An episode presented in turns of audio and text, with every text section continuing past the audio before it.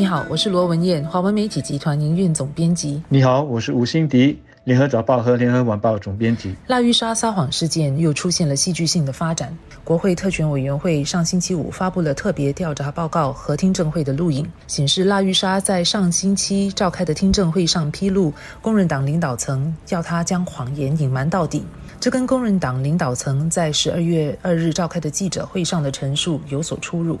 工人党秘书长毕丹心在记者会上所说的是，他们在得知事情真相后，考虑到拉玉莎的经历和当时的精神状况，决定给他一些时间向家人坦白。而拉玉莎再次出席国会时，就必须向国会交代真相。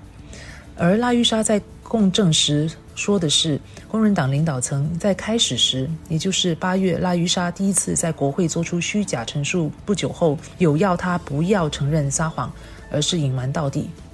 工人党领导层知情不报，让事情越滚越大的原因，是人们对这起事件的主要关注点之一。如果是如腊玉莎所说的，他们一开始知道了，却让他继续隐瞒，甚至是在十月指示腊玉莎不要理会警方发给他要求协助调查的电邮的话，那变成了工人党领袖都对民众说了谎。这已经把工人党的声誉和诚信都已经卷入了这起事件的中央了。拉玉莎在国会特权委员会的供词所透露的好些内容，跟工人党上周记者会所透露的内容出现了不少的出入。而真相只可以有一个，我们是不可能说好，我们尊重各方各自的表述，不可以，不可以这样子，所以我们必须追究真相到底是什么。文静刚才所指出的是陈述有所出入的几个点中最关键、最重要的，因为这牵涉到工人党领导层的诚信，连带的也就是工人党的诚信了。工人党的三名领导究竟有没有要拉玉莎继续维持他原本的谎言？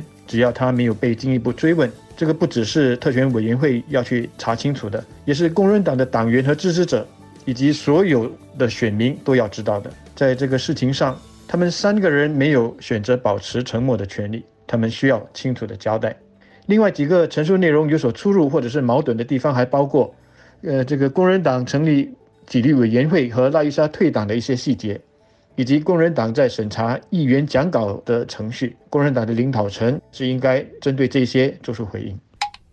拉玉莎本人的声誉和可信度已经因为他承认撒谎而受损，因此许多人会质疑他所说的是否属实，或者是不是事实的一半。甚至有些人是批评他因为跟党决裂了而想把整个党领导层都扯进这起事件当中。但在听证会上的另外两名证人的供词与拉玉莎的一致。这对工人党领袖是不利的。根据拉玉莎的秘书助理罗佩英和工人党志愿者纳登的供词，拉玉莎是因为毕丹心等人的建议和指引才继续隐瞒，而不是他自己要这么做。之前也是毕丹心秘书助理的罗佩英也指责说，工人党领导层一早就知道拉玉莎在国会上说谎，却成立纪律委员会，并由三个知道事情真相的工人党领袖担任委员，是因为私利。而罗佩英在共政结束前 哽咽的说话，说自己加入工人党十年，也明白所透露的内容可能造成的后果，也让他很痛心。但对国家诚实是最重要的一段话，让人看了会对他给予同情，也加强了拉玉莎在听证会供词的可信度。确实，我看到网上有不少的留言是在质疑拉玉莎供词的这个可信度。这也就是为什么诚信是那么的重要。你只要说了一次谎以后，人们就很难再相信你了。但是大家也应该要注意到。拉伊莎这一次不是召开记者会去反驳毕丹心在记者会所说的，拉伊莎是在国会特权委员会的听证会上供词的时候透露这些详情的。联合早报上个星期六在报道国会特权委员会的报告的时候，封面所选用的照片就是拉伊莎在听证会上宣誓的照片。在听证会上，这个证人呢，就如在法庭上一样，他必须宣誓他所供证的是事实，是全部的事实，而且只有事实。拉伊莎在国会上的撒谎，就是因为他在八月三号国会上的发言，虽然当中可能有一些是事实，但他不是全部的事实，也不是只有事实。他已经因为这样子而吃了苦头。他之前或许没有意识到，但是他现在肯定知道后果可以有多严重。他还敢在国会特权委员会上犯这样的错误吗？下来的焦点在于毕丹心和工人党领导层如何回应和如何处理这场政治危机。在听证会的内容公布之前，工人党领导层虽然有通过记者会先让自己的论述被人听到，但媒体舆论对于他们的论述仍然有疑问，特别是为何他们这几个月在知情的情况下却哼也不哼一声，也没有更早让拉玉莎澄清认错，这点已经伤害到了工人党的声誉。而拉玉莎的供词与他们的陈述有明显的出入，工人党领导层更必须出来澄清和解释。目前我们只听到拉玉莎和他助理的供词，可能只是听到事情的一面或一半。我们必须听取工人党三位领导人毕丹心、林瑞莲和费沙的回应后，才能下定论。而一般也预料国会特权委员会下来会传召他们。虽然我们也不应该就此而忽略了事情的起因，也就是最先撒谎的人是拉玉莎，她必须为自己的撒谎行为负责。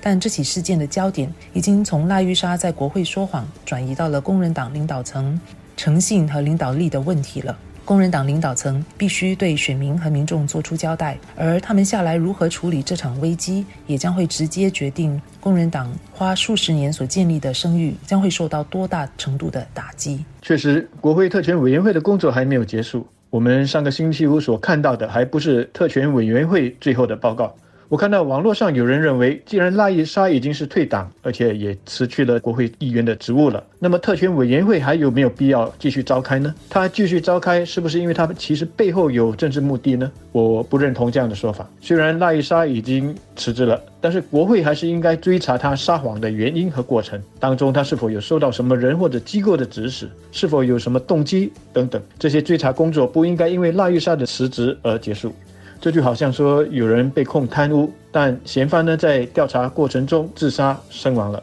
但是有关的调查工作是不是应该就此结束呢？显然的，当局还是应该继续调查下去。那么也有人认为，为什么特权委员会要那么急着发布报告？为什么不要等到所有的工作结束之后才来公布？我想这当中就牵涉到了公众利益的问题。因为特权委员会在听证的过程中，发现他所收集到的一些内容跟公开已知的一些内容有很大的出入的时候，为了避免公众的舆论出现偏差，是有理由早一点让公众知道的，以便呢让公众在知情的情况下自行判断。